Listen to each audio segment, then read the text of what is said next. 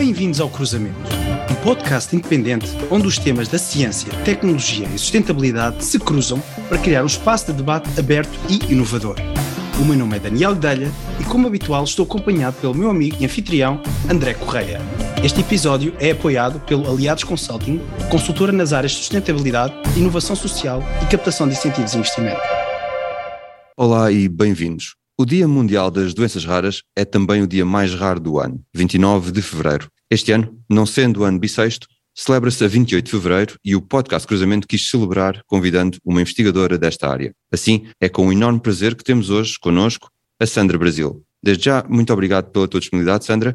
Para quem nos ouve em 30 segundos, quem é a Sandra Brasil? Olá a todos, obrigado Daniel e André pelo convite para estar aqui hoje e falar das, das doenças raras. A Sandra Brasil, assim muito resumidamente, é uma apaixonada por ciência, que vive no meio do Atlântico, nos Açores, é, é uma açoriana e que trabalha desde sempre na área das doenças raras. Portanto, apaixonei-me desde muito cedo por esta, por esta área e trabalhei, portanto, já há mais de 10 anos que trabalho com, tanto na parte de, de laboratório, fazer investigação, a procura de novas terapias para estas doenças e agora, ultimamente, uh, no contacto direto com os doentes através de, de, uma associação de doentes. E pronto, assim sou eu.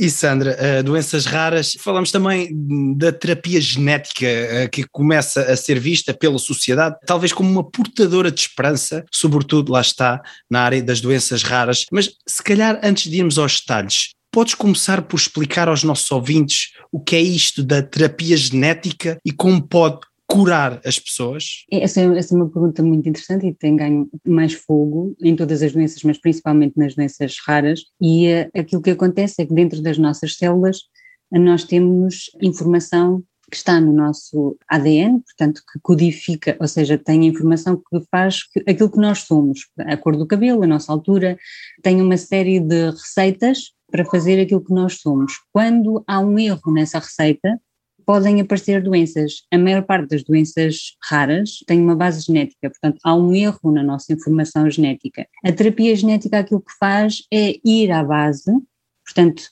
em vez de tentar combater os sintomas, como nós fazemos com as outras doenças, portanto, quando tomo um comprimido para a dor de cabeça, estou a tentar combater um sintoma. A terapia genética aquilo que faz é ir diretamente à nossa informação que está errada e tentar substituir pela uma informação certa. Portanto, é fazer uma troca um gene que tem uma informação errada e por um outro gene que tem a informação certa. E a partir daí corrigir o problema na sua origem. Isso permite-nos, eh, portanto, é uma técnica que tem uma abrangência muito grande, porque permite-nos ir diretamente à origem e corrigir aí o problema, porque os sintomas são diferentes entre as diferentes doenças, portanto, não, não é muito mais difícil arranjar uma terapia que vá uh, combater todos os sintomas quando eles são diferentes, do que uma que vá diretamente à raiz do problema, como é a terapia genética. Sandra, e, isso traz também um desafio aos profissionais de saúde, que é comunicar diagnósticos a pessoas com doenças raras e mesmo aos seus cuidadores e familiares sobretudo porque eles próprios também têm pouca informação disponível. Como podem os profissionais de saúde descomplicar esta linguagem, sobretudo quando falam com os seus pacientes? Uh, esse é um ponto muito interessante, André, que é, nós quando falamos das doenças raras de forma individual, o conceito de doença rara significa que há poucos doentes, por isso é que se chamam raras, mas quando nós olhamos para o conjunto das doenças raras, já foram descritas mais de 7 mil doenças, portanto é praticamente impossível um profissional de saúde para além de todas as doenças comuns, saber ou conhecer todas uh, as características de mais de 7 mil doenças. Portanto, os profissionais de saúde têm esse grande desafio, que é ter a noção das diferentes doenças raras que existem e depois, em alguns casos, há pouca informação, porque são pouco estudadas, havendo poucos doentes, há pouco estudo e muitas vezes os profissionais de saúde também não têm essa informação. Na falta de informação, eles ficam com esse, esse handicap, tanto os profissionais de saúde como as próprias famílias. E depois ainda há uma tendência muito grande, tanto dos profissionais de saúde como dos próprios investigadores, de, de usarem uma linguagem complicada. A solução para isso será, na minha opinião, passar pelas associações de doentes, que consigam fazer essa educação, tanto da parte dos profissionais, para os ensinar a falar de uma forma menos complicada, com uma linguagem menos complicada, e aquilo que eu quero eh, dizer com linguagem menos complicada não é não utilizar termos científicos, porque eu acho que é importante educar as pessoas nessa parte de termos científicos, mas depois é usar uma explicação simples para aquele termo científico. E, por outro lado, educar os doentes também na sua doença, saber o que é que implica um diagnóstico, quais são as técnicas, o que é que é uma doença eh, genética, portanto, o que é que isso implica em termos genéticos, que isso depois também tem, tem outras implicações mais adiante, mas pronto, passa por esse aspecto de educação, tanto de, dos doentes como dos próprios profissionais de saúde. E há algumas instituições que fazem isso a nível europeu, portanto nós temos a Eurordis, que é uma associação a nível europeu que faz educação tanto de profissionais como de doentes,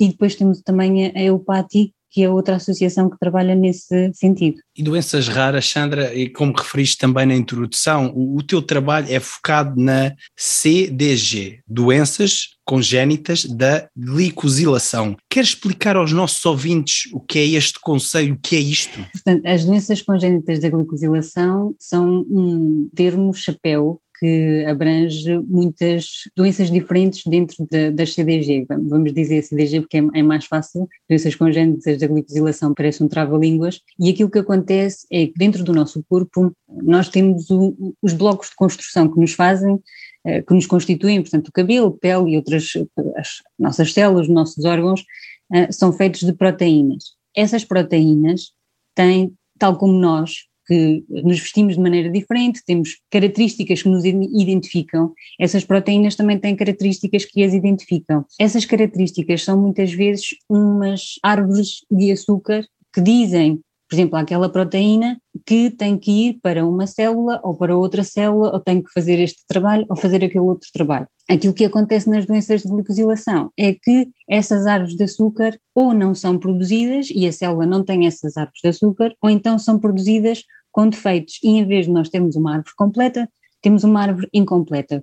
E a proteína fica ali sem saber para onde é que vai e não sabe muito bem o que é que há de fazer. E são esses problemas nessa síntese de, de árvores de açúcares que fazem com que apareçam estas doenças congénitas da glicosilação. Portanto, a glicosilação é este processo de encaixar os açúcares nessas proteínas e quando esse processo não funciona, nós temos essas, essas doenças. E como esse é um processo que é fundamental para o nosso corpo, estes doentes têm uma, uma paleta de sintomas muito grandes, portanto, desde problemas a nível do desenvolvimento do, do, sistema nervoso, até problemas de, de, de, vários sistemas, portanto, no fígado, nos rins, portanto, nos ossos, é um processo que afeta bastante um, estes doentes. Sandra, e, e, tomando a CDG como um exemplo, falaste também na importância do cruzamento entre os médicos, profissionais de saúde, famílias e laboratórios.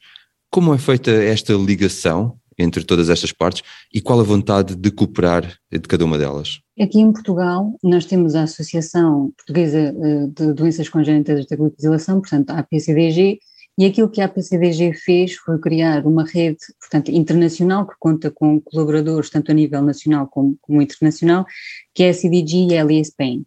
Esta rede internacional, aquilo que pretende é fazer exatamente este cruzamento. Porquê? Porque há falta de informação, tanto da parte dos profissionais como da parte das famílias.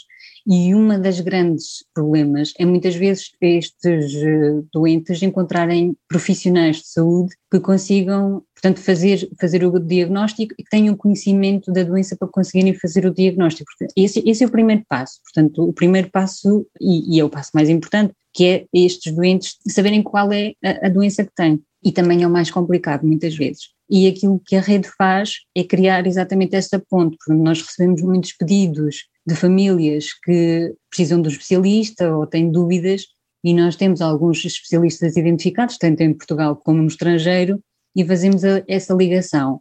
E depois fazemos também a ligação com os investigadores e entre os profissionais de saúde. Isso é importante porque permite que haja esta troca de informação entre a parte do diagnóstico e depois a parte do estudo em laboratório, que é fundamental para nós percebermos como é que estas doenças funcionam, quais são os mecanismos por trás delas, para depois encontrarmos terapias para estes doentes. Portanto, é muito importante haver esta comunicação e é muito importante haver também uma comunicação da parte dos doentes, de nós sabermos muito bem quais são as suas necessidades, o que é que eles precisam, o que é que eles querem, para orientar a investigação nesse sentido.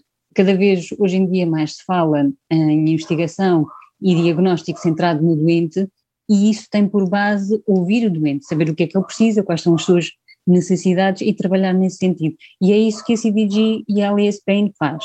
Em termos de colaboração, a comunidade CDG é uma comunidade bastante participativa e colaborativa, portanto nós temos sempre um feedback muito bom da parte dos profissionais, tanto da parte dos clínicos como dos investigadores e da parte dos doentes, portanto eles têm muita vontade em avançar, têm muita vontade em colaborar, em, em participar em tudo aquilo que podem. É claro que há exceções, como em todos os casos, mas a grande maioria deles tem demonstrado uma grande vontade em participar. Falamos em doentes, falamos em investigação e sabemos, claro, que uh, nem todas as doenças raras podem ser tratadas uh, com medicação. Algumas podem, mas muitas não podem. O desafio para o ecossistema, nomeadamente as farmacêuticas, é de facto produzir medicamentos específicos para estas doenças, o que demora largos anos e nem sempre é possível. Mas existem outras soluções, Sandra, não é? E que, nomeadamente o chamado drug repositioning. Pode explicar aos nossos ouvintes o que é isso e quais os benefícios que pode ter? Portanto, tal, tal, como tu disseste, o processo que leva um, um, possível medicamento desde a fase de investigação no laboratório até ao mercado é um processo bastante longo e que tem várias fases. E para isso nós temos que passar sempre por ensaios clínicos que têm diferentes pontos e diferentes fases de, de teste. Aquilo que o drug repositioning faz é pegar num medicamento que já está no mercado, está comercializado e que nós já conhecemos uh, o perfil farmacológico, portanto já sabemos como é que funciona, o que é que ele faz dentro das células, onde é que ele vai, qual é o alvo dele e mais importante ainda, já conhecemos o perfil de segurança, portanto já sabemos que é um medicamento que foi testado numa população de X pessoas e que sabemos que, em princípio, não, não tem efeitos uh, secundários uh, graves, portanto, funciona bem. Ou então ir aos resultados dos ensaios clínicos porque às vezes acontece, portanto, o medicamento começa o processo de desenvolvimento, mas por qualquer motivo não chega ao, ao, fim. E pegar em todos esses compostos e ver se eles servem, têm um efeito positivo também noutras doenças. Qual é a implicação que isso tem para os doentes e principalmente para as doenças raras? É encurtar muito o tempo que demora um medicamento até chegar ao mercado, o tempo e o custo que isso implica. E isso vem para as farmacêuticas que têm repercussão também nas pessoas que vão ter acesso a ele. Se o medicamento custa menos, eh, tanto em tempo como em dinheiro, a chegar às pessoas, em princípio espera-se que também seja mais acessível depois quando, quando chega ao mercado.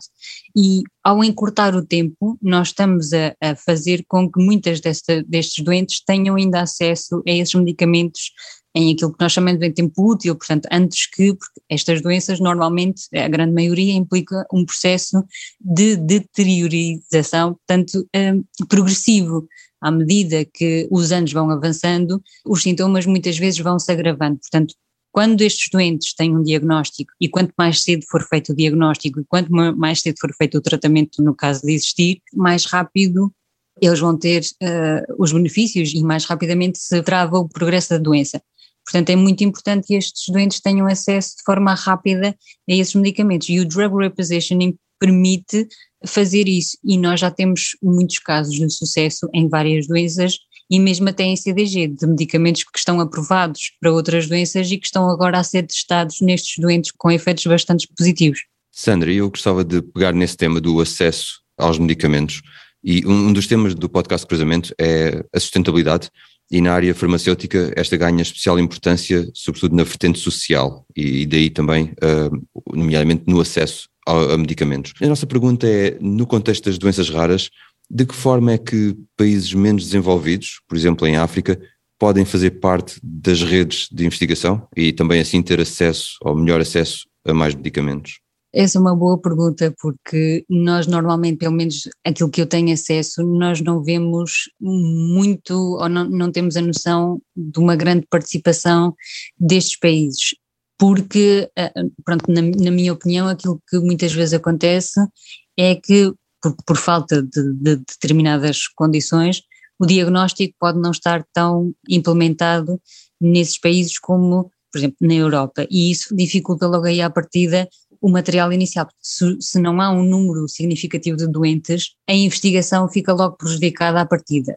Porque, infelizmente, é isso que acontece nas doenças ultra raras, em que só temos um ou dois doentes identificados, a investigação nesses casos é complicada. E aí eu acho que as associações de doentes têm, desempenham um papel fundamental. E eu conheço, portanto, há uma, há uma associação que é South Africa Rare Diseases, e faz um papel muito grande em termos de awareness e está muito presente nas, nas redes uh, sociais, forma a conseguir, portanto, chamar a atenção para estas doenças, por exemplo, em, África, neste caso especificamente na África do Sul. E isso passa muito também por fazer a consciencialização da sociedade em geral e dos próprios clínicos para estas doenças, para que haja cada vez mais identificação destes doentes e que haja um push, não é?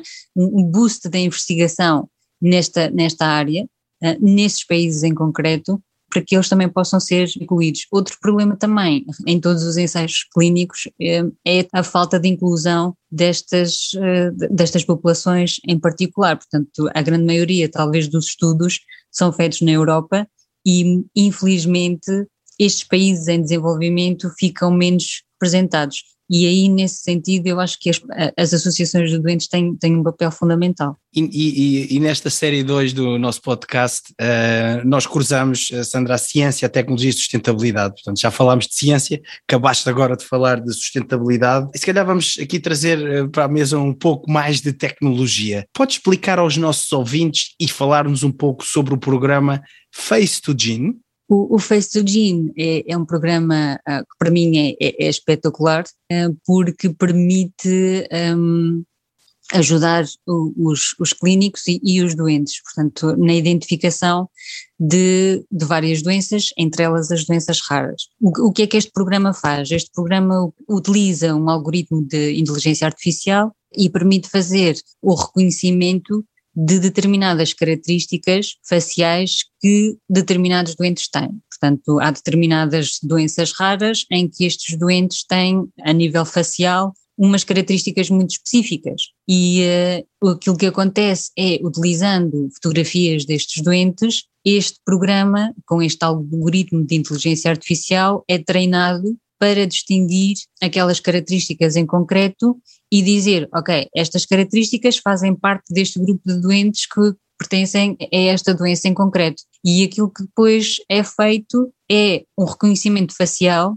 para além de toda a parte uh, clínica, de todos os outros sintomas, mas se nós já soubermos que estes doentes têm estas características, utilizando esse programa consegue-se distinguir entre vários tipos de, de, doentes, entre várias doenças. Há um artigo muito interessante feito também em CDG, em que foram, os investigadores foram capazes de distinguir doentes de duas doenças uh, diferentes, portanto, a CDG e o síndrome de Angelman, que têm características muito específicas que, para uma pessoa que não tenha treino e que não as saiba reconhecer tão bem, são muito subtis, porque nós vemos as fotografias e muitas vezes não conseguimos ali identificar, mas como isto é um algoritmo de inteligência artificial, vai ali aos pormenores e conseguiu identificar perfeitamente estas duas populações de doentes e conseguiu fazê-lo em idades diferentes. Portanto, eles criaram grupos diferentes, por exemplo, dos uh, ah, 2 até aos 10 anos, dos 10 até aos 18, e ele conseguiu captar essas diferenças nesses dois grupos de idades diferentes, o que é muito importante. E isto é uma vantagem enorme para os clínicos, porque tem uma ferramenta adicional que é muito fiável para conseguir ajudá-los nesta, nesta parte do, do diagnóstico. Portanto, tem um potencial incrível nessa área. Tem um handicap que é a necessidade de muitas fotografias para poder uh, ser treinado. Portanto, isto é um algoritmo que tem que ser treinado com um, um, número mínimo de fotografias e, infelizmente, não sei até que ponto nas doenças ultra raras poderá ser, ser usado, mas por isso é que é tão importante o diagnóstico e, uh, e o awareness nesta, nesta área. temos estado a falar aqui de ciência, de tecnologia, e existem muitas vezes eh, uma barreira de comunicação entre estas áreas uh, e as pessoas. Em termos de literacia digital, Sandra, como sugeres que estas barreiras possam ser quebradas? Essa é uma pergunta muito interessante e eu acho que mais do que nunca nós estamos a ver isso em que a comunicação é essencial e nós podemos ter a melhor ideia do mundo e, e ter toda a razão naquilo que queremos dizer, mas se não sabemos comunicar, a mensagem não chega ao outro lado e, e, e não serve nada, portanto não, as pessoas não conseguem perceber aquilo que nós estamos a dizer. Eu acho que é uh, muito importante, primeiro, trabalhar desde o ponto de origem. Portanto, nas universidades, eh, os alunos de, de, medicina, os alunos de biologia, portanto, desde, desde este ponto inicial, haver um treino para comunicação em linguagem simples, portanto, aquilo que nós chamamos em linguagem leiga. Nós somos ensinados a comunicar de uma forma muito técnica, porque a nossa audiência normalmente são pessoas da mesma área, as conferências científicas e conferências médicas normalmente a assistência ou são também outros cientistas ou outros médicos, portanto conhecem a linguagem que nós estamos a falar, estão habituados a ela. Quando nós temos uma audiência que não está habituada a esses, tem, a esses, a esses termos, falar utilizando termos muito complicados não permite a transmissão dessa mensagem. Portanto, eu acho que é essencial nós treinarmos os futuros investigadores e futuros médicos a falar uma linguagem mais simples. E quando digo uma linguagem mais simples, é usar à mesma os termos, portanto, acho que é importante as pessoas conhecerem esses termos também, mas explicar sempre o que é que eles significam, portanto, ter uma forma mais acessível nessa explicação. E acho que é, que é essa parte fundamental. E depois passa também por treinar e mais uma vez, agora aqui as associações de doentes têm um papel muito importante, penso eu, por educar também a população, tanto da doença em, em, que trabalham, como a população geral também, em campanhas de consciencialização e começar desde cedo também, portanto, desde as escolas, a ensinar e explicar estes termos às crianças, portanto, eh, para que eles conheçam e saibam desde muito cedo o que é que significam determinados termos e as diferentes áreas da ciência. Portanto, eu acho que esta comunicação e este ensino desde muito cedo para aumentar a literacia em, em, saúde e a literacia científica é fundamental. Conhecimento e comunicação, é, é isso também que pretendemos uh, no podcast Cruzamento, nomeadamente nas áreas da ciência, tecnologia e sustentabilidade. Sandra, se falássemos contigo daqui a 10 anos, como é que nos achas que nos descreverias as mudanças que estas três áreas, ciência, tecnologia e sustentabilidade, trouxeram ao mundo e porquê? Boa, boa pergunta. Portanto, eu acho que em termos de, de, tecnologia, os avanços são, são cada vez maiores a um ritmo cada vez mais, mais rápido. Eu acho que aquilo que, que nos vai trazer uh, em termos de, de ciência e tecnologia são técnicas cada vez mais rápidas neste âmbito das doenças raras que permitam fazer o diagnóstico de uma forma mais rápida e dar resposta mais rápida a estes doentes. E em termos de sustentabilidade, aquilo que eu espero é que haja uma inclusão cada vez maior uh, dos doentes nestas decisões e eu acho que cada vez mais tanto os investigadores como os clínicos, como as empresas farmacêuticas se dão conta de que ter os doentes a opinião dos doentes e saber o que é que eles precisam desde um ponto inicial da investigação é fundamental. E eu penso que hum, aquilo que eu espero ver é uma integração entre estes três eixos principais, não é? doentes clínicos e investigadores, para um avanço nesta área e que haja cada vez mais tratamentos disponíveis para, para estas doenças. Portanto, eu acho que nós vamos avançando nesta, nessa direção e temos pontos importantes, portanto, a terapia genética que está a chegar e que já tem alguns resultados positivos, o drug repositioning, que eu acho que vai ser um grande salto em termos de sustentabilidade, porque permite reduzir o tempo e os custos da produção de, de fármacos, e acho que em termos de tecnologia, a inteligência artificial desempenha aqui um papel extremamente importante nas vantagens que tem e na ajuda que pode dar tanto aos investigadores como aos clínicos na parte do, do diagnóstico e de interpretação destas doenças. Portanto, eu acho que esses são ah, eixos fundamentais e daqui a 10 anos eu espero que, que todas as doenças tenham um tratamento, se não curativo, pelo menos um, ah, que alivie eh, os sintomas destes doentes e que lhes permita ter uma vida o mais normal possível. É, é isso que se espera. Sandra, muito obrigado, muito obrigado também por essa, essa mensagem de esperança. Queremos agradecer o, o teu tempo, a tua disponibilidade. Falámos sobre o impacto que a terapia genética pode ter nas doenças raras, falámos também na importância de descomplicar a linguagem e na colaboração de todas as partes quando se abordam estes temas. Mesmo a última pergunta, caso os nossos ouvintes queiram saber mais sobre ti ou acompanhar a tua atividade, onde é que te podem encontrar online? Nós estamos nas redes sociais, a CDG Elias Spain está presente no LinkedIn, Facebook e nós temos uma página web que, portanto, nós estamos a avançar em vez de a tentar não ser só nacional, mas ser o mais internacional possível. E aquilo que, que se criou foi uma página que é a World CDG Organization e é uma, é uma página web onde nós temos toda a informação relativa às CDZs e, portanto, investigadores e, e clínicos nessa, nessa área. E temos também muitos recursos em linguagem leiga acerca de ensaios clínicos, de como é feita a terapia, e isso é transversal a qualquer doença rara. Portanto, se as pessoas quiserem informação nessa área, podem, podem ir lá consultar. E depois podem uh, falar connosco através da plataforma e nós estamos sempre disponíveis para ajudar naquilo que, naquilo que pudermos. As redes sociais hoje em dia têm esse poder, que é juntar pessoas de todo o mundo e, e, serem plataformas relativamente seguras onde as pessoas podem partilhar experiências e trocar informação, portanto tem essa grande vantagem e é aí que nos podem encontrar na área das CDG. Muito obrigado Sandra. Quanto a nós, podem também encontrar-nos nas redes sociais, como o LinkedIn ou YouTube. Em alternativa, visitem o nosso website e aproveitem para inscrever-se na newsletter e assim acompanhar as novidades e os lançamentos dos novos episódios. Despeço-me e até à próxima conversa!